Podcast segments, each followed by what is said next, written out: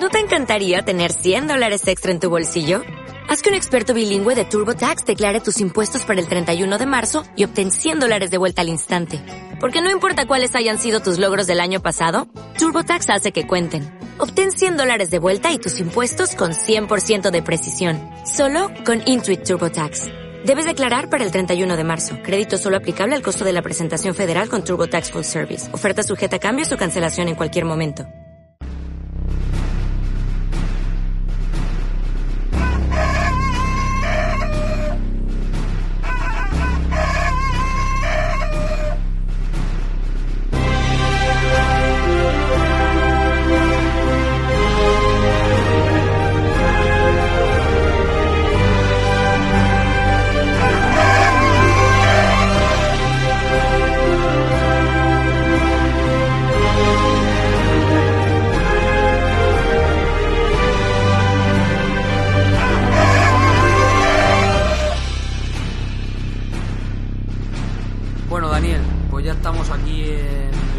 Tecnología, ese apartado de nuestro podcast que tanto te gusta a ti y tanto gusta a nuestros oyentes.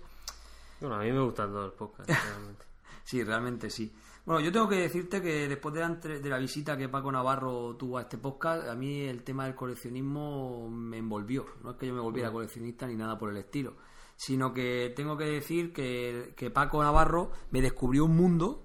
Que era el de poder recuperar aquellas cosas tecnológicas y tecnológicas de cuando yo era pequeño. Yo creo que, mira, despertó en mí muchas cosas y una de ellas fue la de comprarme una Super Nintendo. Buscando información acerca de esto por internet encontré un podcast que se llamaba ¿A qué juego juegas? Y aunque yo siempre he dicho que yo no soy ningún gamer ni nada por el estilo, sí que me llamó la atención la profesionalidad y los conocimientos que esta gente, pese a ser tan jóvenes, tenían de una máquina tan sumamente antigua. Al menos su voz me sonaba que era muy joven. Bueno, empezamos a mantener una relación con ellos y tal, y eh, empecé a encontrarme a uno de sus integrantes, que es Mar Robledo, empecé a encontrármelo en otros podcasts como Fase Bonus, Viciados Podcast, que insisto, aunque yo no soy un gamer, sí que los sigo porque los videojuegos me sirven como canal de comunicación con mis alumnos y empatizo mucho con ellos con el tema de, de los videojuegos. Nada, eh, eh, pude conocer también personalmente a Marc Robledo en Retro Madrid, aunque ese día la verdad es que estaba muy cansado. Y sí que pude, ir- pude ir investigando más sobre él hasta descubrir que era pues desarrollador de videojuegos, podcaster, futuro ingeniero informático también y además eh, participa en varios podcasts. Marc, muy buenas tardes. Hola Fran, hola Daniel. Pues bueno, lo de desarrollador de videojuegos, vamos a cogerlo un poquito con pinzas, ¿eh? que aún no tengo ninguna referencia demostrable. No, bueno, pues nada, es un placer estar aquí con vosotros, eh, encantado. Eh, es la primera vez que me hace una entrevista, estoy un poquito nervioso. Y además es todo un honor, porque por aquí han pasado gente muy importante del mundillo y bueno, yo al fin y al cabo yo soy uno de los más, eh, digamos, soy un mindundi, ¿no? En el, en el mundillo, como aquel que dice. Yo no estoy de acuerdo con eso. Yo creo que todo el que pasa por pensando como pollos es porque Daniel y yo consideramos que tiene algo importante que decir. Y yo creo que pese a ser tan joven, tú en el mundo de la tecnología algo vas a aportar, seguro. Bueno, pues a ver, eh, el tema de tecnología ya, ya sabéis que, bueno, que a qué juego juegas y, y pensando como pollos somos, somos primos hermanos y el término de, de tecnonostalgia me encanta porque me define perfectamente. Ajá. Muy bien, pues Fran ha citado un, un número bastante extenso de podcast en los que participas y, además de participar, eh, ¿escuchas alguno de algún algún podcast de, también de videojuegos y eso? Que no sean los tuyos.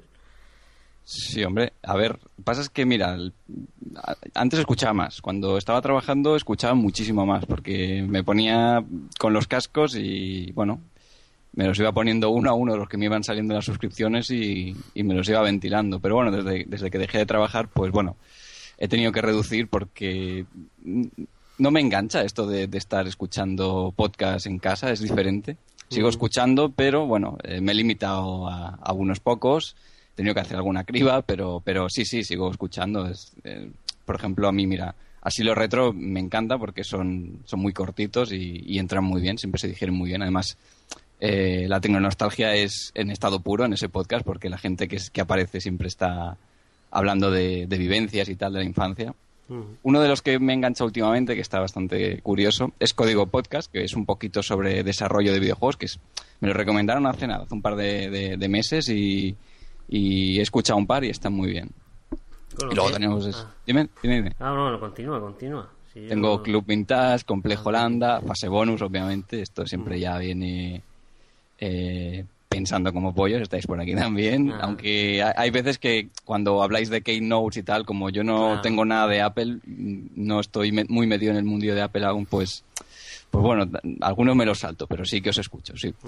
Retro entre amigos, Su Games, Topal Games, Proyecto Chromatic, Pool Podcast, o sea que sí, sí, que tengo todo lo que puedo voy escuchando. El problema es que es que odio internet porque tengo muchísimo material para, para escuchar, para ver por YouTube también y, no hay tiempo material para, para todo. En el episodio 10 nosotros, nosotros hablábamos de la infoxicación. Yo creo que tú estás infoxicado a varios niveles. Ahora veremos en el mundo de desarrollo y de videojuegos y demás hasta qué punto estás infoxicado.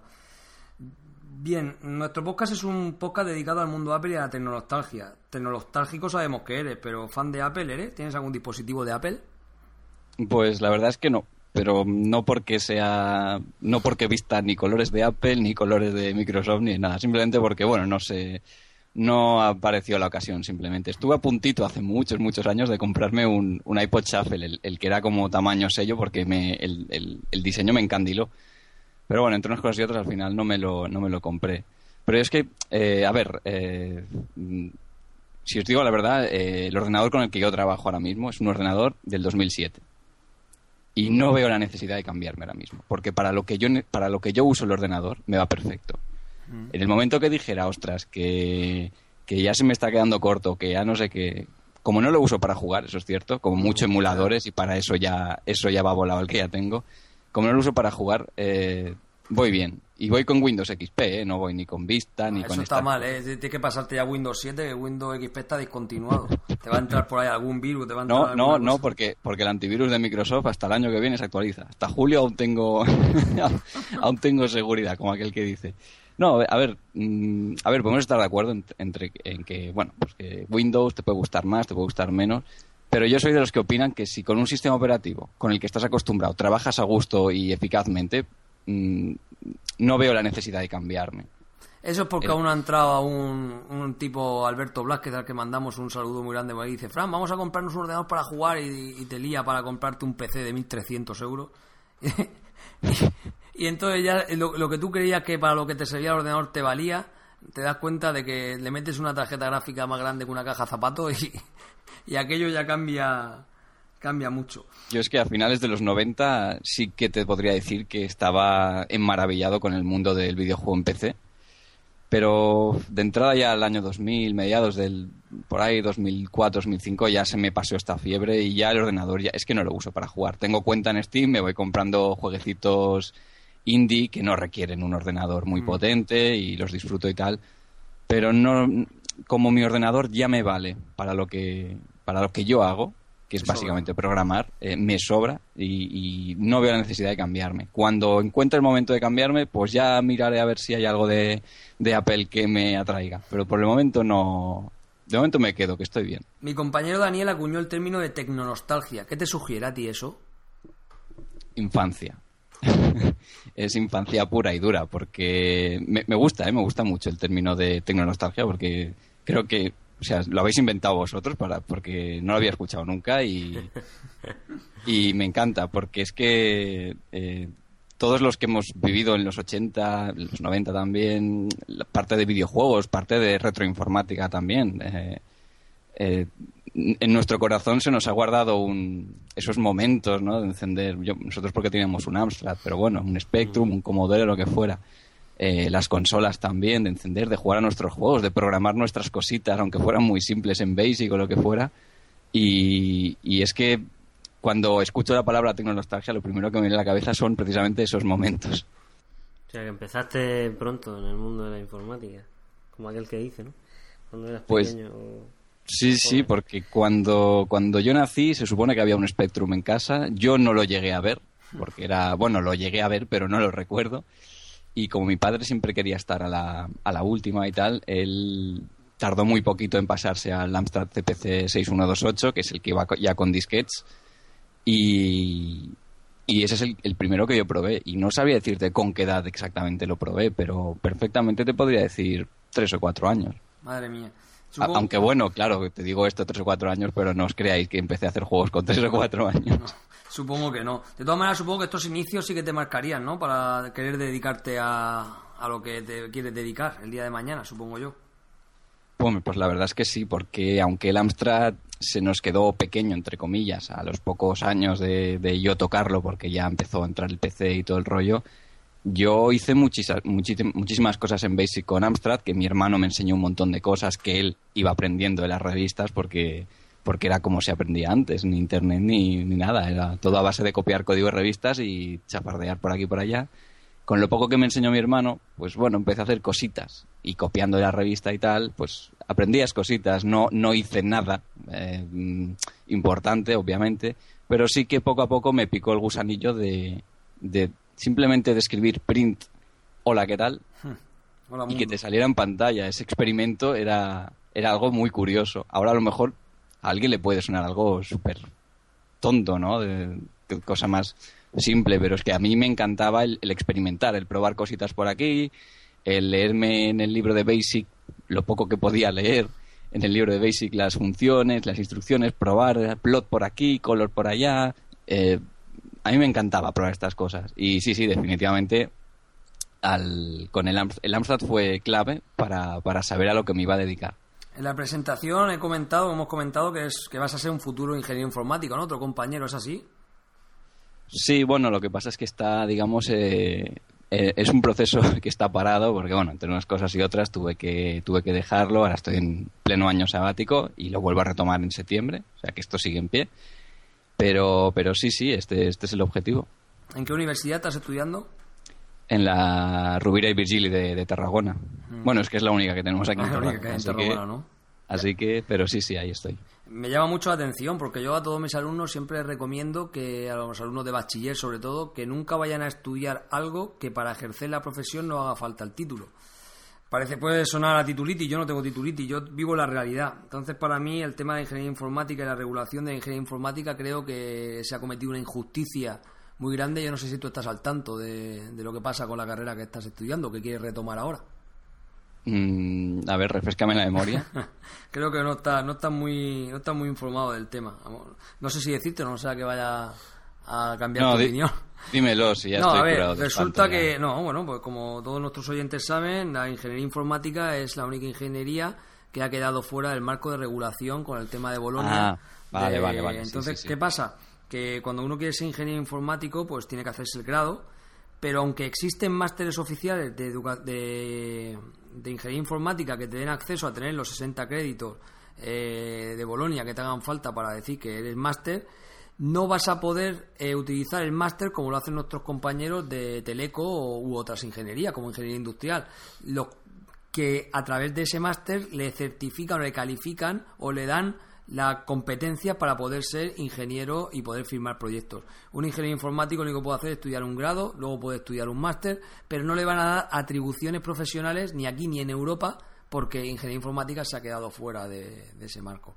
Con los grandes ingenieros que he hablado, llámese Carlos Fenollosa o, o Nacho Laseras, a los que mando un saludo muy grande desde aquí, ellos siempre dicen que es lo mismo, que a ellos les da igual, que uno es, son ingenieros con máster y que a ellos les sopla un poco todo esto, pero a mí personalmente sí que me importa el haber estudiado una cosa que para ejercer mi profesión no necesite el título. Mm, O sea que hay intrusismo.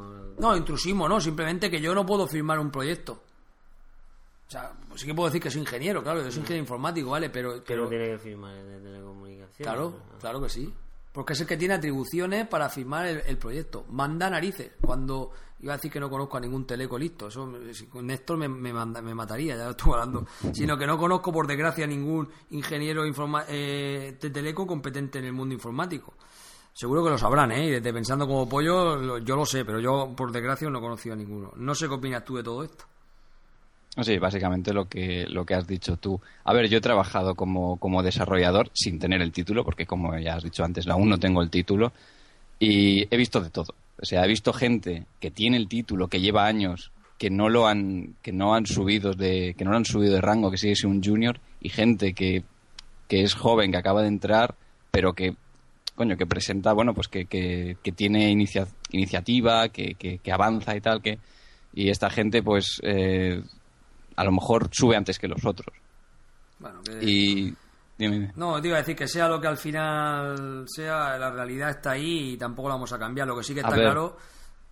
Yo lo que lo que sí que lo que sí que a ver yo mientras me pueda ganar la vida eh, a mí que haya papeles de por medio burocracia lo que sea que te diga una cosa la, la otra es que me da igual a ver tendría que obviamente tendría que ser como como tú has dicho lo lógico sería que funcionara como pero bueno eh, a ver yo conozco gente de telecos que que no que no que no quiere que no que no le gusta to- todo el tema de desarrollo de aplicaciones y tal. Y pero bueno sí me parece injusto que, que mucha gente de telecos que, que opina así tengan ese poder no y nosotros no. Pero bueno yo prefiero no preocuparme de estas cosas a- ahora porque un día te presentan esta ley y mañana te la cambian. Y Sí, eso es verdad.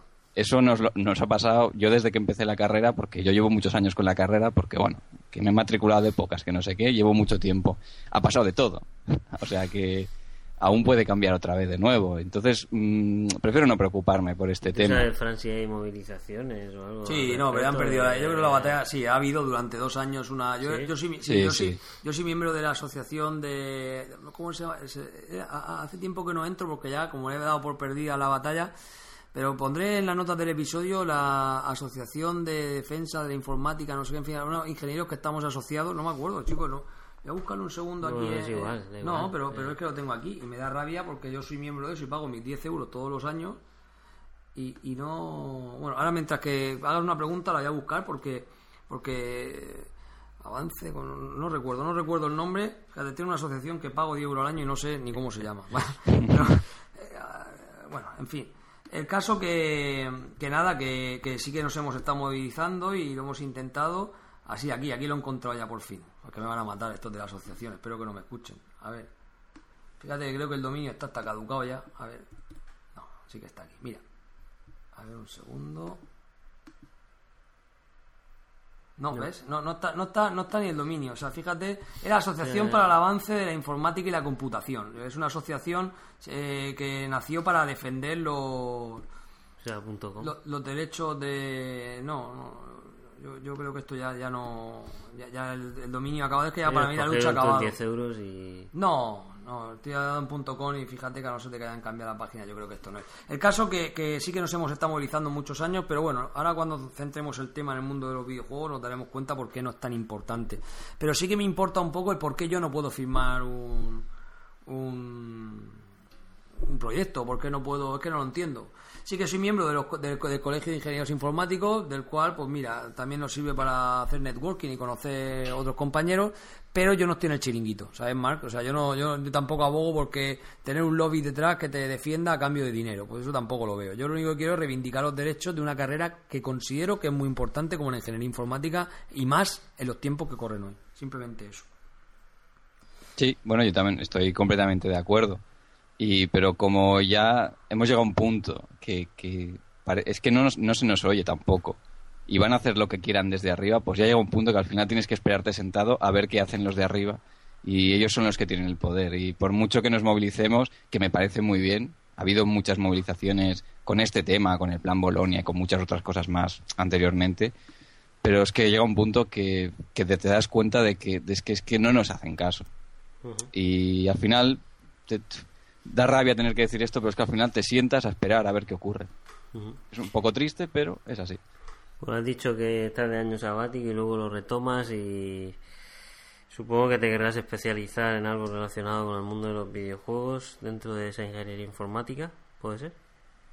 Hombre, pues a ver si sería la idea, pero bueno, de estos últimos años yo he estado trabajando de, de desarrollo web, puramente web, y la verdad es que he aprendido muchísimo. Era un tema que, bueno, ya había tocado anteriormente y tal, pero después de trabajar de ello me he dado cuenta de que, de que me gusta mucho el tema web, porque ahora mismo se está aplicando a muchísimas cosas. HTML5 es una, es una tecnología que está en puro auge y que, nos, y que de momento no tiene pinta de que se vaya a parar y me gusta mucho ese tema y no, nunca le diría que no si tuviera que dedicarme el resto de mi vida a trabajar de eso. Pero bueno, sí, sí, a ver, eh, si yo pudiera estar en desarrollo de videojuegos, más que nada por, por mi corazoncito gamer, ¿no? De, jugador y tal, eh, pues sí, me, encantaría. De hecho, mm, ha habido algún intento por ahí que no ha salido muy bien, pero bueno, oye, ahí está. ¿En qué tecnologías utilizabas para la página web HTML5?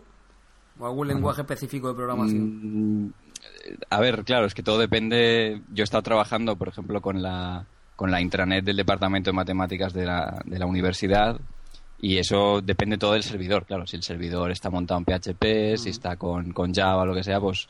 Pero bueno, lo que son tecnologías web que trabajan en parte del cliente y no parte del servidor, eh, HTML5 está completamente vinculado a JavaScript, que es un lenguaje que mucha gente cuando escucha JavaScript le viene a la cabeza el, el virus de la policía de este que se metía en el Windows y tal. Eh, no tiene absolutamente nada que ver porque no es lo mismo Java que JavaScript, eso hay que dejarlo muy claro, no tienen nada que ver. Eh, y JavaScript está súper vinculado a HTML5 y, y, es, un, es, una, es un lenguaje muy potente. Bueno, la única pega que podríamos decir es que no es compilable, pero, pero bueno, que, todo lo que se puede llegar a hacer con JavaScript ahora es, es impresionante. Ah, eh, está muy infravalorado porque puedes llegar a hacer un montón de cosas. El otro día, por ejemplo, vi un editor hexadecimal en HTML5. Hmm. Algo, algo que hace 10 años nunca te hubieras imaginado que tú verías en tu navegador de, Internet. Pero bueno, que además estamos hablando de que, claro, o sea, HTML5 eh, para mí es una plataforma muy importante porque tú programas algo y lo tienes en el tablet, en el smartphone, en el PC, con cualquier navegador, mm, con cualquier sistema operativo, da igual que tengas un Mac, da igual que tengas un Windows, Unix, lo que sea. hoy en día el tema responsive está claro que el tema responsive es lo que se lleva de moda, de toda la tecnología bueno, está el, tema, el tema responsive va de cara al diseño. El diseño está completamente... No, no me refería al diseño, sino, sino a que tú haces una aplicación, sea muy bonita o no en, en, diseño, o sea, eh, da lo mismo, pero tú haces una aplicación y la puedes ejecutar en todos los dispositivos sin tener que recompilar, sin tener que adaptar nada incluso hasta Internet Explorer, que es el navegador de la muerte, las últimas versiones tienen soporte casi del 100% de todo HTML5. Que de hecho, bueno, HTML5 ahora mismo es una tecnología que aún no está, que, que sigue en proceso, siempre están renovando eh, los, eh, los drafts de lo que, lo que quieren hacer, van cambiando cositas, CSS3 también está muy vinculado a todo esto. Y, ahora mismo es, es en lo que en lo que si así yo tuviera que dedicarme a esto no me importaría porque porque es, he aprendido un montón estos últimos años estando en la universidad en, trabajando en, en la intranet y, y, es que es perfecta porque te da un montón de facilidades un montón de cosas y, encima multiplataforma multidispositivo eh, ahora mismo es lo que más me llama o sea, no, no estás interesado para nada en la programación de motores gráficos con C++ y demás, ¿no? De motores de videojuegos y demás. Mm, la verdad es que en ese infierno. La verdad es que no, pero bueno, está claro que ahora mismo, eh, si tú quisieras hacer un videojuego eh, independiente para, para HTML5, mm, aún no está muy bien visto para, para HTML5 el, el, tema de videojuegos. Se están, están siendo cosas muy chulas, es muy cierto, pero de momento aún, aún no, está, no, lo, han acabado de explotar. Y mira que hay un montón de motores, ¿eh? pero sí, sí, sin duda. Yo mm, he trabajado a bajo nivel y, y no, no es que quiera trabajar al más alto nivel posible, pero sí un punto medio, porque trabajar a bajo nivel ahora mismo, ahora mismo eh, para, para, desarrollar motores que us eh, a muy bajo nivel obviamente es necesario usar lenguajes de este tipo, eh, incluso ensamblador, que bueno, que ni siquiera sé si aún se usa ensamblador para estas cosas, yo imagino que sí, para las físicas y todo eso seguro, pero no me veo de eso precisamente porque Mm, digamos, mm, ¿cómo decirlo? Eh, a mí me gusta ser creativo, me gusta coger un personaje, darle animación y ponerlo sobre un juego de plataformas, por ejemplo. Y en cambio, no me llamaría, por ejemplo, ponerme a programar un motor de físicas. Ah. Aquí, además, añadiendo además que, jolín, que ya están hechos los motores de física. La gente que se dedica a esto ya, ya está colocada en las empresas que se dedican a estos motores y, de hecho, un montonazo de empresas de videojuegos muy importantes compran los derechos de esos motores de físicas, motores de partículas, de lo que sea, para no tener que programarlos ellos mismos. Es decir, eso ya está todo inventado. Y para Yo- lo que... ah, No, no, yo, yo prefiero simplemente, pues, preferiría, claro, yo eso ya sí que no lo puedo escoger. Si algún día me dicen, no, y te toca trabajar de esto, pues me tocará. Tampoco le voy a decir que no. Pero me llama mucho más el tema creativo. te iba a decir, porque para no gustarte todo eso, eh, bien que estás colaborando, ¿no? Con el, con el grupo de, de Retro 1985 Alternativo, ¿no? Estás haciendo unos pinitos con ellos. Cuéntanos un poco qué estás haciendo y qué, Bueno. qué es ese grupo. Bueno, cuéntale a otros oyentes, por si hay alguno que no lo sabe, qué es ese grupo. Bueno, 85 Alternativo es el grupo este que se formó eh, con los eh, bueno con los fundadores de, de Fase Bonus, ¿no? Y que bueno que se dedican a, a mantener vivos los sistemas antiguos y bueno han ido sacando pues juegos para Mega Drive, para Game Boy Advance, para Spectrum y bueno se avecinan cosas que van a estar en continuo desarrollo y tal. Y bueno, como tú has dicho, yo me he metido así un poco, de momento solo estoy haciendo un- unos pocos pinitos en, en Mega Drive y sí, eh, hay que tocar C, no C++, no, C directamente. O sea, eso para mí ya es un bajón porque, claro, yo vengo de Java y trabajar con, con bueno, con orientación a objetos para mí es un lujazo y tener que pasar a C, que solo puedes trabajar con estructuras y tal, eso para mí es un bajonazo, pero bueno, también es un reto, ¿no? Y me lo tomo así como, como para aprender. No, de momento estoy haciendo mis pinitos, eh, tengo, ten- tengo un amigo Alberto, que desde aquí le mando un, un saludo, que queremos, queríamos desde que empezamos la carrera juntos, queríamos hacer un juego juntos y tal. Y entre unas cosas y otras, pues no hemos podido. Y al final este año dijimos, este año sí. Y hablando con los de 85 Alternativo, dijimos, bueno, pues mm, nos pasaron las herramientas para programar en Mega Drive y tal. Y bueno, eh, ahora mismo estoy, estoy probando. No hay nada palpable ahora mismo, o sea, no, no tengo nada para mostrar. Así que, Muy bien, bueno, digamos, eh, di- digamos que acabo de empezar. Si estás de becario, ¿no? Estás de becario con esta gente. Sí, est- estoy de, de entrenador, de programador junior, ¿no? De todas maneras, eh, desde Pensando como Pollo ya hablamos hace poco con Poker Lucho cuando fue Retro Santo Domingo y nos debe una entrevista en la que hablará largo y tendido de, de este, de este movimiento de 1985 alternativo y hablaremos con, con ellos. De hecho, el- la parte, creo que allí en Retro Santo Domingo, que por cierto, eh, enhorabuena, porque fue un currazo enorme y, la gente que no pudimos estar allí, estuvimos muy bien informados por las redes sociales. eh, allí se presentó el tema de los códigos QR, Sí, que en esa parte sí que estaba yo involucrado, en la parte web, porque, bueno, la parte Mega Drive que generaba los códigos QR fueron, fueron el, el grupo, fueron todos ellos. Y luego, pues para la parte web, como yo ya estaba eh, en, el, en fase bonus como, eh, digamos, webmaster, eh, pues me pidieron una ayuda y dije, pues por supuesto. Y la parte, lo que es el, el- el manejo de los datos en, en la parte del servidor y tal, es todo mío y, y quedó perfecto. Ha sido una colaboración así, fue muy rápida porque fueron apenas tres o cuatro días los que estuvimos probando, pero fue un lujazo trabajar con ellos porque es una, es una pasada. Vale, Hay mucho, cachonde- hay mucho cachondeo por los correos internos y tal, y cuando yo tenía una duda, ellos me lo respondían y viceversa, o sea que, que genial. Fase Bonus para nosotros es un podcast que queremos mucho y, y de- de Pensando como Pollo tenemos una relación maravillosa con ellos. Se portaron en Retro Santo Domingo de una manera espectacular. Te echamos de menos, pensaba que, iba, que ibas a venir, pero bueno. eh, A mí me, me hubiera gustado, ¿eh? me hubiera gustado, Vale. pero no me acuerdo exactamente por qué fue, pero pero por, al- por fechas no me acuerdo qué fue, había algo que no que me lo impedía, pero si no me lo hubiera pensado, ¿eh? Tenía ganas de hacerme un viajecito. El año que viene te esperamos. ¿Dónde Eh, estás tú ahora mismo, Mar? Yo en. Tarragona, Tarragona. estoy un poco lejos, pero bueno, que, Sí. que se, se puede llegar, se puede llegar. Bueno, de todas maneras ya te digo que hablaremos largo y tendido con de fase bonus de 1985. Eh, bueno, por supuesto, no te voy a preguntar. eh, nos decías que tenías el B2 de inglés, ¿no? De la Escuela Oficial de Idioma. Bendito título. ¿no? O sea, que de inglés vas bien preparado por si tuvieras Bueno, que emigrar de esta España. Tengo que, tengo que ir a buscarlo, ¿eh? que aún no lo tengo, Ah. pero sí.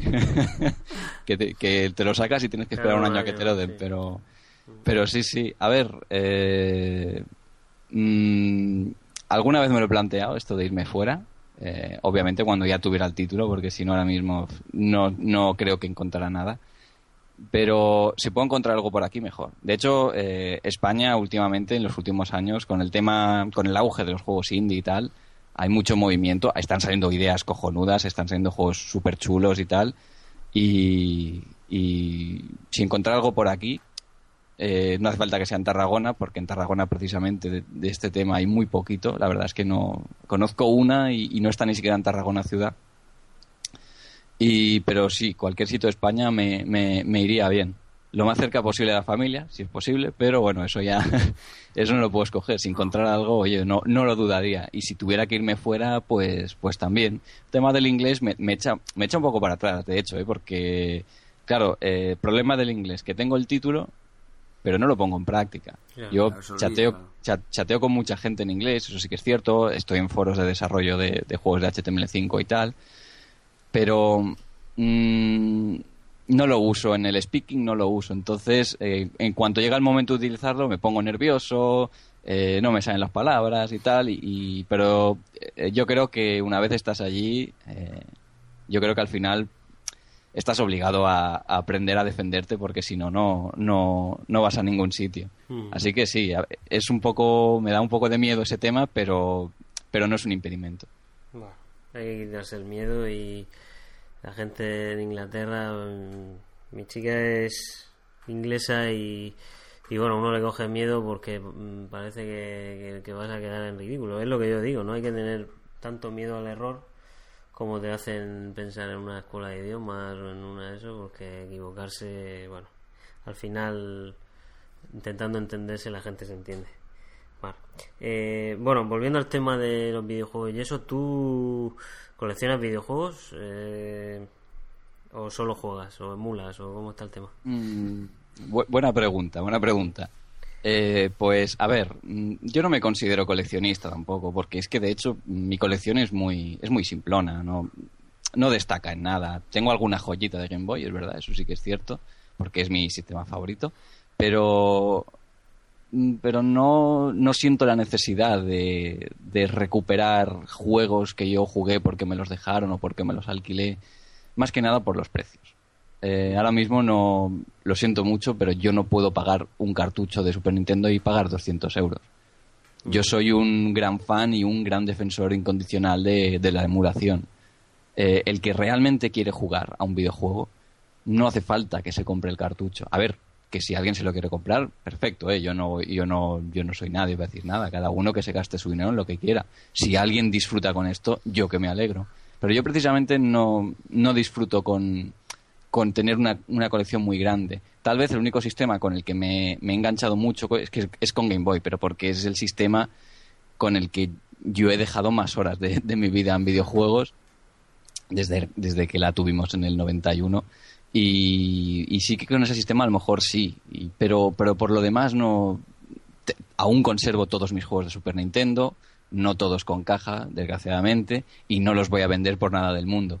Pero no siento la necesidad, por ejemplo, de comprarme un juego que yo jugué en su momento porque me dejaron, porque alquilé, y prefiero emularlo, sin duda. De hecho, eh, ahora mismo mm, es que ni siquiera tengo la Super Nintendo conectada. Tengo una Wii conectada, tengo el emulador de Super Nintendo puesto ahí, y si quiero jugar a la Super Nintendo, pongo la Wii.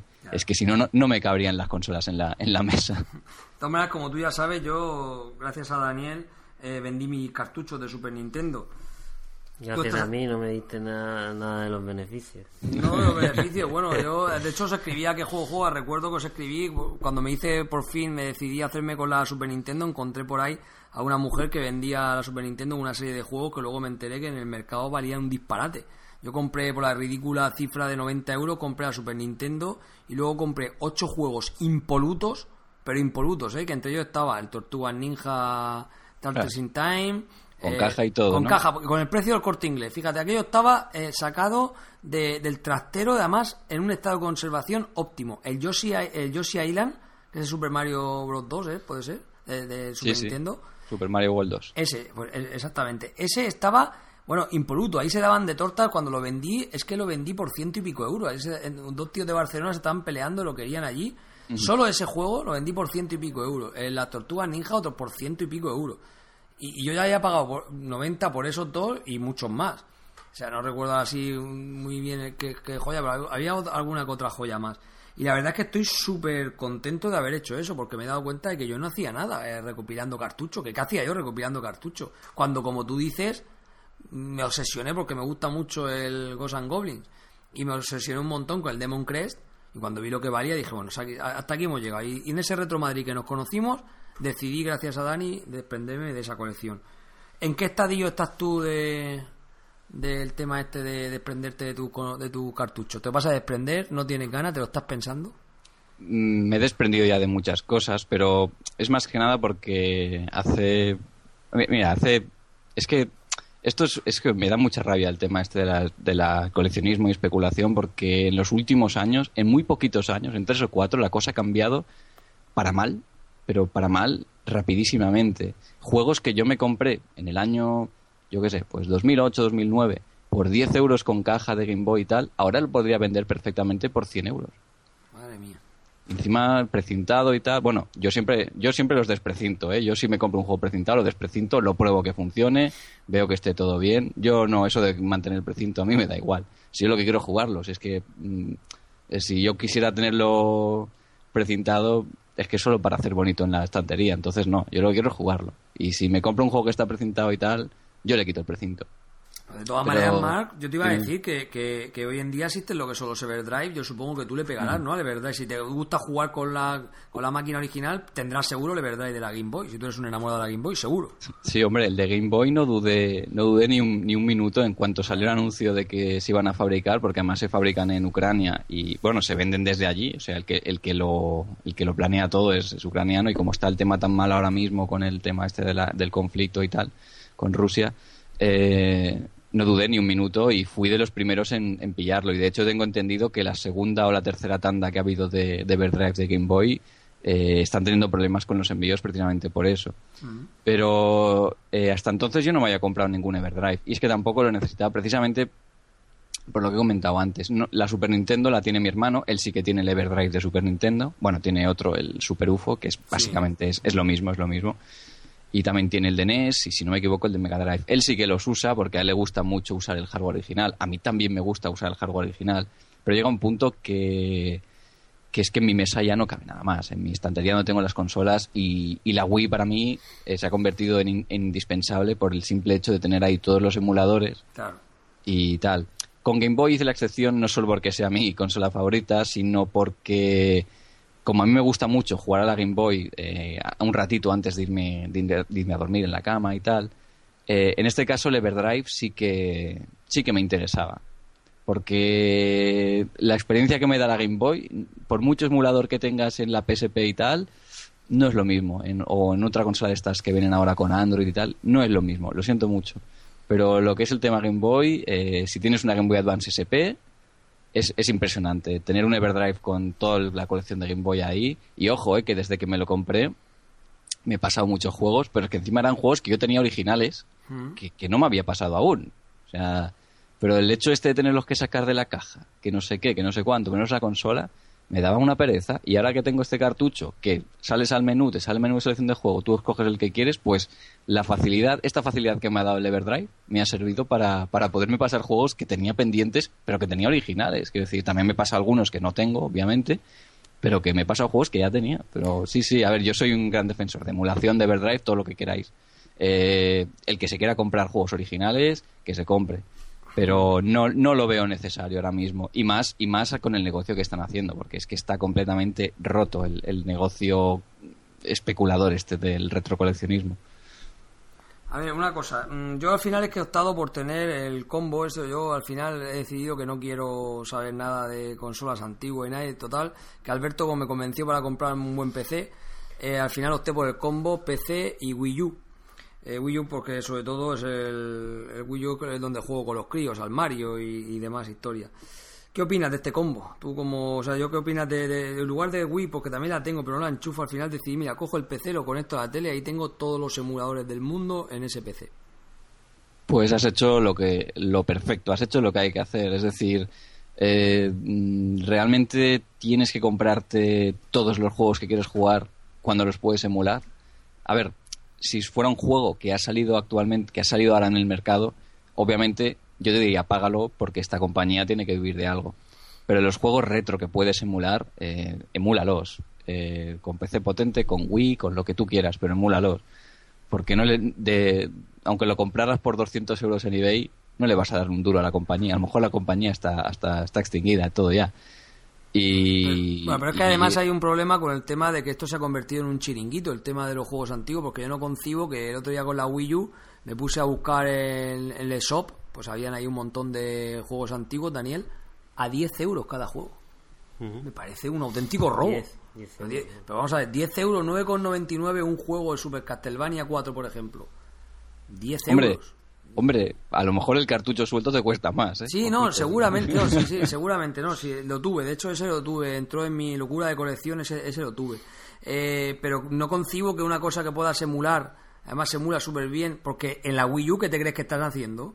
Estás Sí, sí, emulando. es, es- es un emulador. O sea, que- A ver, te voy a decir una cosa, ¿eh? A ver, si no, no estoy Sí. para nada de acuerdo en los precios que pone Nintendo con, con esto, porque al fin y al cabo lo que estás pagando es un emulador con una ROM y Claro, es, claro. lo tienes gratis. Claro. Yo siempre lo he dicho, a mí si Nintendo me pusiera los juegos de NES, de Super Nintendo y tal, a un precio decente, aunque yo tenga que pagar un euro por él, un euro, Mm. un euro. No me importaría pagarlo, no me compraría todos los juegos que tengo en ROM en, en el Everdrive o lo que sea, pero sí que me compraría un par o tres. Por- porque, ¿Sabes por qué? Porque mira, porque en Wii U eh, yo tengo, por ejemplo, un juego de NES que me regalaron al comprar la consola, el Donkey Kong, y eso es una gozada. El mando, mira, la gente puede estar... A mí el mando no me gusta por lo general, no me gusta jugar a juegos de Wii U con el mando porque me parece muy, muy grande, ¿no? Pero, pero un juego de NES, un juego Super Nintendo en el mando de Wii U es una gozada. Eso de estar en el sofá viendo la tele o que está algún familiar viendo la tele y tú encender la consola y jugar al juego de NES como si fuera una portátil pero con ese pantallote, eso para mí es una gozada. Que sí, que tenemos tablets y tal, todo el rollo, pero no tiene botones ni No, ese, crucetas. ese tablet, eh, yo tengo que decir que la gente que critica la Wii U se equivoca un montón porque eso que tú acabas de decir es el sumo. Yo puedo estar la de mi mujer sin que Sí, ella sí, se sí. enfade y yo estoy expulsándome un Mario Kart 8, pero tranquilamente. O sea, no, Sí, sí, sí. Y estoy ahí viciado y, y no hay ningún problema, no molestas a nadie. Sí, a ver, yo est- esta función no la uso mucho yo, ¿vale? Porque, bueno, como la tengo en la, en la habitación, no molesto a nadie, nadie me molesta a mí cuando estoy jugando. Pero alguna vez que quiero ver alguna serie, digo, pues bueno, pues me pongo la serie de fondo y cojo el juego, me lo paso al mando de Wii U, me voy a la cama y me siento ahí y disfruto del juego con la pantallita, con los botones y tal. Y la combinación para mi PC y Wii U, pues mm, me parece buena. Primero porque es mejor, ahora mismo considero que es mejor comprarse un PC que una consola de última generación. Eh, Wii U no la incluyo en esa. Sí que es de última generación, pero no la incluyo porque las consolas de Nintendo siempre ha sido algo adicional que tienes que tener, si te gustan sus juegos, claro, que complementan a las otras consolas, porque los juegos de Nintendo solo están en la consola de Nintendo. Entonces, el Mario, de momento, y no sé, espero que dure mucho esto, lo, solo lo vamos a ver en consolas de Nintendo, nunca lo vamos a ver en consolas de Microsoft o de Está Sony. de momento. ni en Steam no. ni nada. No, no. Entonces, estos juegos solo te los da Nintendo. Y si no tienes una Wii U, y si no te interesa Nintendo, bien. Pero si te interesa Nintendo, si tienes un PC, si tienes una PlayStation, si tienes una Xbox, necesitas una Wii U también. Porque los juegos exclusivos de Nintendo solo los tiene Nintendo en su consola. Y si los quieres jugar, no te queda otra. ¿Y cuál es tu consola preferida, aparte de la Game Boy? Parece que, que no, no paras de nombrarla, ¿no? Está claro. Ah, la Game Boy, a ver, mi sistema preferido, pues mira, la Game Boy es algo con lo que crecí, de- sí, desde el 91 que la tenemos y, y fue mi sistema favorito. Es curioso porque mm, mis padres se negaban a... O sea, me compraron juegos, pero llegó un punto que dijeron, a partir de ahora los juegos te los vas a comprar tú, porque no eran muy amigos de los videojuegos, te los vas a comprar tú con tus ahorros o lo que sea, o pidiéndolos de regalo para Reyes y tal, pero nosotros no te vamos a... Digo, bueno, pues vale, pues con eso, con- parece una tontería, pero así fue como aprendí a, a distribuirme yo bien el dinero. Cuando yo quería un juego, lo veía en una revista, pues oye, me tocaba ahorrar con la paga que me daba el abuelo, con la paga que me daba no sé quién, y, así tenía que ir. Y tal vez por eso mm, le tengo tanto cariño, porque, porque fue una época súper larga, porque la Game Boy yo creo que ha sido la consola más que ha tenido una vida más larga, si juntamos Game Boy y Game Boy Color, porque Game Boy Advance sí que ya sería un sistema diferente, que también tuve y también disfruté. Pero mira, consolas preferidas de sobremesa, sin duda te diría la Sega Dreamcast, porque mm, yo ya había perdido la fe con las consolas en, a finales de los 90.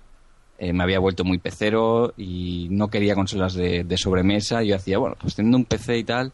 Pero llegó la Dreamcast, la probé y fue ver el Crazy Taxi, Space Channel 5, todos estos juegos que solo estaban en la consola de Sega y luego, luego sí que salieron en PlayStation cuando ya Sega ya dijo que dejaba de fabricar consolas, eso es cierto, pero hasta entonces eran exclusivos de Sega. Y es que esa consola como, como arcade era perfecta porque tenía Virtua Tennis, Crazy Taxi, los Street Fighter, todos los juegos eh, todo lo de Capcom que salían recreativas, los juegos de pistolas de Sega, eh, eh, no, Virtua Cop, no sé si salió el 2 remasterizado, sí, pero bueno, House of the Dead 2, todos estos juegos solo estaban en Dreamcast. Y, y, a mí, que me gusta mucho el género arcade, yo soy más de ponerme a juegos de clásicos de, de partidas rápidas. Los RPGs también me gustan mucho, pero, pero no me gusta que un juego me dure 60, 80 horas. Eh, me, me, cansa, por muy bueno que sea, o sea, seguro que es muy bueno, pero yo no, no consigo. En cambio, la, la filosofía arcade de Dreamcast es impresionante. Yo, esa consola de sobremesa, yo estoy enamorado de la Dreamcast. Yo soy un gran defensor de Dreamcast. Y te digo una cosa, eh, que si algún día me tengo que cambiar el ordenador, será cuando me pete la Dreamcast. Porque diré, vale, ahora me compraré un ordenador para poderla emular. Porque el que tengo ahora no lo emula del todo. O sea, bien. incluso piensas que eh, te gusta más que la Super Nintendo. Sí, sin duda, sin duda. A ver, Super Nintendo me parece un sistema buenísimo de Nintendo. Posiblemente los mejores, aunque yo creo que el mejor sistema de Nintendo de sobremesa es la GameCube. Yo creo que También es bueno. la que es la que tuvo el, el, el mejor catálogo de, de consolas de Nintendo porque las compañías third parties ya no confiaban en ella y fue la propia Nintendo la que tuvo que salvar la consola haciendo juegazos. Cada mes te sacaban. Es que él fue lo mismo más o menos que, que Dreamcast, que Sega cada mes te sacaba un juegazo. Ahora te sacan un juegazo cada seis o siete meses, pero con la época de Dreamcast fue uno cada mes. Y en. GameCube más o menos fue lo mismo. Y luego también te diría Sega Mega Drive y bueno, el Amstrad yo le tengo muchísimo cariño. Lo que sí que sí que considero que, aunque yo le tengo muchísimo cariño al Amstrad, eh, ahora mismo no me entran tantas ganas de jugar al Amstrad como de jugar a la Mega Drive o a la Super Nintendo, por ejemplo.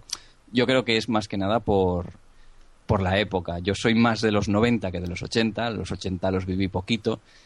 Y a lo mejor por eso eh, los 16 bits son lo que más me impactó. Pero bueno, que en cualquier caso, eh, yo no- nunca le he hecho ascos a ningún sistema. eh. Incluso PlayStation también me encanta muchísimo. Tengo un montón de juegazos sea, favoritos de, de PlayStation. De la 1, eh, de la 2 no, Claro, al que al que nos gusta el tema de al que nos gusta el tema de, de los juegos te gusta casi cualquier consola a mí hay una cosa que me llama la atención de lo que estás diciendo Mm, yo sé que tú colaboras en el tema el podcast de, de viciados podcast de Lobulus que cuando lo veas en la intimidad dile que lo perseguimos. Lo perseguimos porque yo creo que el mundo el mundo del coleccionismo yo creo que también tiene un antes y un después después de ver la habitación de ese chico. Yo la descubrí un día por, casualidad y aparte de sus vídeos que son bastante interesantes sí que puedo decir que su habitación y la casa de mi amigo Alberto Blasquez son la envidia de, de cualquier coleccionista porque es que es el sumum yo siempre he dicho mismo si me quedan tres meses de vida eh, un cáncer que me metieran a mí allí. Siempre digo de broma, ¿no? Eso, o sea, se me- era el Sí, último sí. sitio donde yo pasaría los tres últimos meses de mi vida porque también no sabía ni a qué jugar. Eh, bueno, eh, te quería hacer una pregunta y un comentario que tengo aquí anotado. El tema de la, de la GameCube que has comentado antes, que no sé quién el otro día me dijo, que me ha venido a la cabeza ahora, lo tengo aquí, y me lo he apuntado aquí antes de seguir con la siguiente pregunta, que decía que la, que la Wii U es la GameCube de ahora. Yo no sé hasta qué punto es verdad, pero sí que es verdad que todos los que la han criticado se tienen un poco que callar porque la cantidad de juegos que está sacando ahora mismo eh, Nintendo para la Wii U es brutal. Y el Mario Kart 8 es que me parece un- una pasada de juego. Mario Kart 8, yo diría, después de haberlo probado durante muchas horas desde que salió, diría que es el mejor de la saga. Sí, sí, y sí, además, no solo el mejor de la saga por, por ser Mario Kart, sino porque además es un juego que todos, todo el mundo debería jugar por lo divertido que es y quitarnos los prejuicios y los clichés de la cabeza porque que tenga gráficos cartoon, que sean realistas, eso da lo mismo, mientras el juego divierta. Y es que Mario Kart, la saga en general divierte, pero Mario Kart 8 Es brutal. eh, me ha sorprendido gratamente. Me esperaba un juego muy bueno, pero me ha sorprendido para, para bien. Y yo creo que dices tú también que, que- que el, el tema de la GameCube es que tienes que pensar que hoy en día la gente que se ría de GameCube, yo ahora te invito a que intentes eh, comprarte el catálogo que, que sacó. Los, los 30 los 30 40 juegos básicos que, que podía tener el GameCube, Ojito a ver lo que te iba hay- a contar, ¿eh? Ojito que de esos 30-40, que creo que has acertado más o menos con el número, hay tres o cuatro que de 100 euros no van a bajar, ¿eh? Ojo. Y la GameCube es una consola que fue maltratada en su momento, porque, bueno, maltratada, a ver, yo creo que gozó de un éxito bastante eh, aceptable dentro de, de lo que era, porque Nintendo estaba muy tocada desde, desde Nintendo 64, que no se puede considerar un fracaso, pero sí que perdió por completo la, la batalla contra, contra PlayStation, eso está claro. Y GameCube, o sea, Nintendo con GameCube lo dio todo. No quiso repetir el mismo error que con 64 y empezó a dar juegos y juegos y juegos. Con Wii U te diría ¿Qué que no lo han hecho, No, no, no no. lo han hecho hasta ahora. Aún, ahora, ahora cuando empieza. Ahora es cuando empieza a remontar, que parece que ya están enseñando cosas, han enseñado un Zelda, han presentado un Star Fox, que son básicamente las sagas que la gente quiere en una consola de Nintendo, que es lo que lo que hemos comentado antes, que no te dan en, que no están en otras consolas. No hay clon, no hay ningún clon de Zelda, ningún clon de Mario todas que puedas decir le hace le hace justicia, le, le puede hacer frente a este a, a los juegos originales. Daniel, te veo desbordado mientras que estamos hablando aquí, te veo en, la, en el iPad eh, metiéndote a ver la Wii U. Yo no sabía ni lo que era, ¿no? Cuéntale a la No, audiencia no, porque no, está... estaba, estaba investigando un poco por porque no estoy yo al día de me quedé en la Wii la Wii U no, no estoy muy al tanto y También, también mira, esto es, esto es curioso porque, por ejemplo, Nintendo para promocionar Wii U lo hizo fatal. O sea, yo eh, no, no defiendo a Nintendo. Nintendo ha hecho cosas muy mal estos últimos años. Lo que pasa es que a mí Nintendo me da el software, los juegos que, que, que a mí me gustan. Entonces, por eso tengo consolas de Nintendo. Porque sé que me van a dar los juegos que me, que me ofrece Nintendo y que no están en otras compañías. Pero sí que es verdad que Nintendo ha hecho cosas muy mal estos últimos años y en especial ha sido eh, la campaña de Wii U, que la gente, hay muchísima gente que ni siquiera sabe Que no lo sabe, que es, una, que es una consola nueva. La gente se creía que es un mando para la Wii antigua, pero no, no. Es una consola nueva. estaba La- pensando yo digo, No, no, no, que alguna, hay- co- hay- algún acople ahí para la Wii hay ¿no? muchísima gente, hay muchísima gente que ha cometido este error, pero no por culpa de la, de la, de la gente, sino por culpa de que Nintendo no ha sabido Bueno, porque eh, también le- promocionarlo el, bien. el naming también le han llamado Wii, Wii U y no, no acaba Sí. de, Ha sido de- un- ha sido un fallo. discernir, ¿no? Que, que es uno, que es una cosa, parece que es un complemento de la Wii, no. Por eso lo estaba mirando, porque yo no, no estoy al día de eso. Sí, sí, sí, no, precisamente ese es el problema, que usar la marca Wii y tal Claro. les ha, les ha dolido bastante. Además de que la Wii fue una consola que yo la defiendo porque tiene un buen catálogo y además para emuladores es perfecta, pero la Wii tuvo el problema de que muchísima gente se la compró para, para usar el Wii Fit, para jugar al Wii Sports, que está muy bien, son muy divertidos, pero son juegos que al cabo de un rato, al cabo de pocos días, ya te aburren. An- Nosotros al Wii Sports, por ejemplo, jugamos una vez cada X Pues si meses, cuando, viene amigos. algún amigo o lo que sea, claro. y lo pasas bien. Pero la gente que se lo compra para jugar cada día, para mí, para mí yo creo que fue un error. Entonces, eso manchó mucho el nombre de Wii. Lo manchó porque además le hicieron muchísima publicidad en televisión de Wii Fit, de no sé qué, de hacer deporte y tal. Muchísima gente, sobre todo gente mayor, se la compró. Al principio le gustó y al cabo de pocos días se aburrió y ya no quiere volver a pasar por el aro de comprar una Wii U porque sabe que se va a convertir en un cacharro que lo van a tener Claro. cogiendo polvo en el, en el comedor o donde sea. Dani, Sin embargo, sin embargo, es un. Como hablabais, ¿no? Es una consola muy interesante, ¿no? Para el público casual como tú, que creo que que no suele jugar casi nunca y sin embargo tienes una, una Wii U. ¿Verdad, Daniel? Yo tengo una Wii U. Una Wii, perdón. Una Wii. Yo tengo la PlayStation 2. bueno, adquirida en Retro Santo Domingo hace poco tengo y... juego, juego, juego. Vale, volvamos a la pregunta que deja en Ascuas que, que dirá la gente. Este se ha quedado con lo del Lobulus aquí a medio y no quería perder el hilo. Lo que pasa que me, lo tenía aquí anotado y nos hemos, nos hemos ido por los cerros de Úbeda. Simplemente, eh, el tema de- del Lobulus me llama mucho la atención porque te veo participar mucho en Viciados Podcast. Sin embargo, yo te, yo te, te- te tenía más, más en el nicho de la tecnonostalgia. Eh, tu participación en Viciados Podcast y tal, eh, tú ahora estás pegándole también a cosas nuevas, eh, consolas de nueva generación, ¿tienes alguna? ¿Te las has comprado? ¿Tienes pensado? ¿Por qué esa amistad con, con el Lobulus para analizar juegos cuando yo te veo más de retro? No sé, que ahí me descolocaste un poco cuando empecé a verte aparecer en los podcasts de, de Viciados Podcast. Bueno, aquí la cosa está en que a qué juego juegas. Claro, nos, nos hemos juntado tres amigos de aquí de- del barrio y tal, que, que, vamos a para qué negarlo, somos muy nintenderos. Entonces los primeros a que juegas sí que sí que sonaron muy retro, porque hablamos de Super Nintendo, hablamos de Game Boy. Entonces, claro, sonaban muy retro. Pero luego ya hemos ido haciendo algunos programas diferentes, con otro sistema, hemos hablado de cosas actuales y tal. Yo sigo jugando a videojuegos actuales. De hecho, sigo adquiriendo juegos actuales. El otro día me compré el Kirby de la 3DS y me está pareciendo súper chulo. Y a mí es que estas cosas me chiflan. Yo es que, no sé, yo a mí me pone un juego del Kirby. ¿Tienes alguna consola de nueva generación aparte de eso que estás nombrando? Tengo la Wii U, que esta, me la, esta no tenía pensado comprármela porque no tenía juegos, eso vamos, para qué negarlo. Además, yo ya llego a un punto que las consolas intento comprármelas con alguna oferta, nunca de salida, porque me parecen un timo. Una consola de salida sale por 400, 500 euros y no tiene ni un solo juego que me interesa. Nunca, nunca. Ya llevan muchos años así. Entonces ya llegó un punto que... Entonces el año pasado sacó una oferta de Open Core de, de consolas de segunda... Ay, perdona. De consolas a, a mitad de Sí. precio. Y yo fui a comprarme una PlayStation 3 Mm. pero no quedaban. Digo, pues bueno, pues ponme una Wii U, que me salió, me salió tiradísima de precio. O sea, mi objetivo era comprarla con el Mario Kart, pero dije, bueno, es que a este precio no la voy a volver nunca más. Que la vi por 170 euros. Claro, y digo, por 170 sí que me la llevo para casa.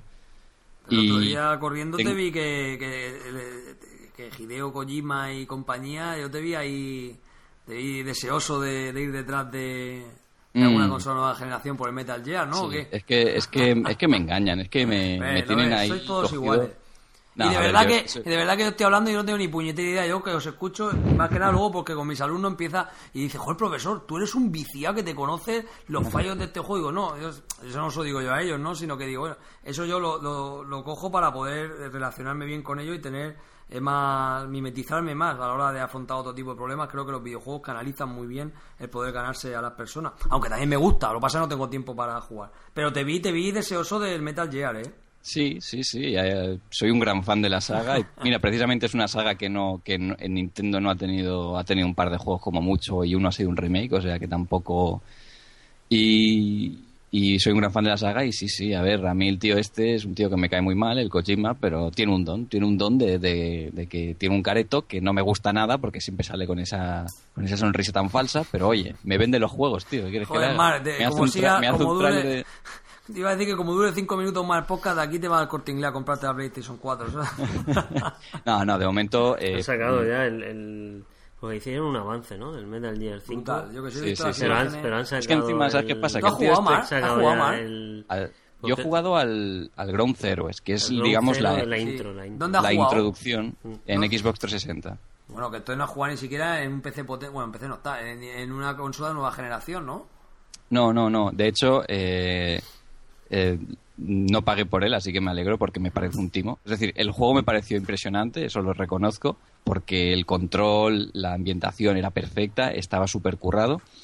Pero pagar por un juego que es una demo, lo siento mucho, pero no, me parece un timo. Pero sí, sí, lo jugué y si todo es, si todo el Phantom Pain, que es el que sale el año que viene, va a ser igual que ese, Impresión. Mira, te voy a decir una cosa. Mi amigo Ay, Alberto... es que, es que, es que yo no quiero comprar una consola de nueva generación porque ahora mismo no tengo ingresos. Te la vas a pero- comprar y tú y todos lo sabemos. Mira, el otro día hablaba Alberto y decía, Fran, hemos hecho el combo perfecto, tenemos una Wii U, tenemos el PC, bueno, él tiene todas las consolas ahí del mundo, claro. Y dice, yo no voy a caer en esto y tal. Y llega otro día, cu- cuando sacan el Metal Gear 5, dice, Dios, voy a comprarme una Yo PlayStation estoy 4. disfrutando ahora del Metal Gear 3. Aquí Tres. en, en la PlayStation 2 y... Di- Disfrutarás demasiado porque para mí ese es el mejor de la saga. Guau, es que estoy disfrutando como un enano. La, la historia, el final es brutal, la ambientación, los diálogos, es que es una película, tú eres el protagonista de Sí, la bueno, película. yo, yo cuando yo empecé a jugar y llegué a un punto, bueno, que él no sé si te acordarás de la historia, en un puente lo llenen, es el principio, claro. Pero, Sí, es el principio, Sí, sí, sí. pero, pero de repente se pone la banda sonora como, como J. Bond y yo digo, vale, pues ya, ya se acaba el juego, ya... Y simplemente, y digo, ahí empieza el juego. Claro, y ahí empieza el juego, digo. Sí, sí. Digo, Pues no mira, me lo, no, digo, no me lo puedo creer que después de estar aquí viciado tantos días, pues me costó un poco hacerme otra vez con los mandos. Yo compré la consola en Retro Santo Domingo y otra vez el R1, el L1, tal como saca la vista, la vista tal y, y las medicinas y todo eso, me costó hacerme un poco. Pero y además que yo soy muy Ortopédico. no, ortopédico no, que soy, a ver, muy purista, ¿sabes? Ah. Que me gusta ir poco a poco, ¿sabes? Y hacerlo bien, no me gusta ir, echar a correr y, No, y que todos que- me disparen y yo, ¡ay! El ¿sabes? Eso, eso lo puedes hacer en otro Metal Gear, pero en el 3 eso es más complicado, ¿eh? porque Claro, ahí por los personajes, los enemigos ya tienen ojos, que en el 1 y el 2 parece que no, pero no- lo tenías delante y no te Es veían, una- pero en el 3 ya te ven a lo cuando, lejos. sí, sí. Cuando, cuando ping, le suena la alarma y dicen, hay alguien ahí. tal". Lo he dicho, yo Pues creo yo- que, que a Dani, más, que más vale Mark que Dani no ahí, vea. ahí más vale que, que Dani. en la historia y, y el caso es que me fui aquí a un game me compré el 2 también me compré el 2 y estuve a punto de comprarme el 3 el perdón el 4 que es de la PS3 que no lo tengo no tengo la PS3 pero digo ya me la compraré solo para jugar al Metal Gear porque yo soy un fanático y ya, ya vi que habían sacado una demo del 5 y tal No, no vea, no el meterme en-. ¿Tú has jugado con tu Play? No, no, yo no tengo PS3? Play 4, No, pero- pero- estará para la PS3 también. el- Ya, pero no, no, yo sí, yo... no, ¿Tú sabes, Mark, si eso va a salir para PC? En principio, que yo sepa, no. ¿Y tú cómo lo has visto, Fran? Bueno, en los No, vídeos. en yo los vídeos, pero no. que veo los vídeos es que me parece, ese juego me parece espectacular. O sea, me parece espectacular. Yo Pero ¿sabes lo que pasa con el tío este? El tío este lo que pasa es que es que él quería ser director de cine y no le dejaron. Y ya dice, Claro, pues claro. mira, ahora voy a hacer videojuegos para fastidiar. Y encima te hace los trailers como si fueran películas, Brutal. con canciones de Garbage, con canciones de Mike Oldfield, y, y, y es que pegan tan bien con los trailers esas canciones que, que ayudan a que, a que sea mucho más espectacular. Solo con la música, solo con la canción que suena de fondo, cuando suena Mike Oldfield de fondo, con esa canción, el tráiler me lo venden. Por problemas técnicos hemos perdido el último minuto de este podcast. Agradecerle de Pensando como Pollo a Robledo que haya venido a entrevistarse con nosotros y nada, un saludo muy grande.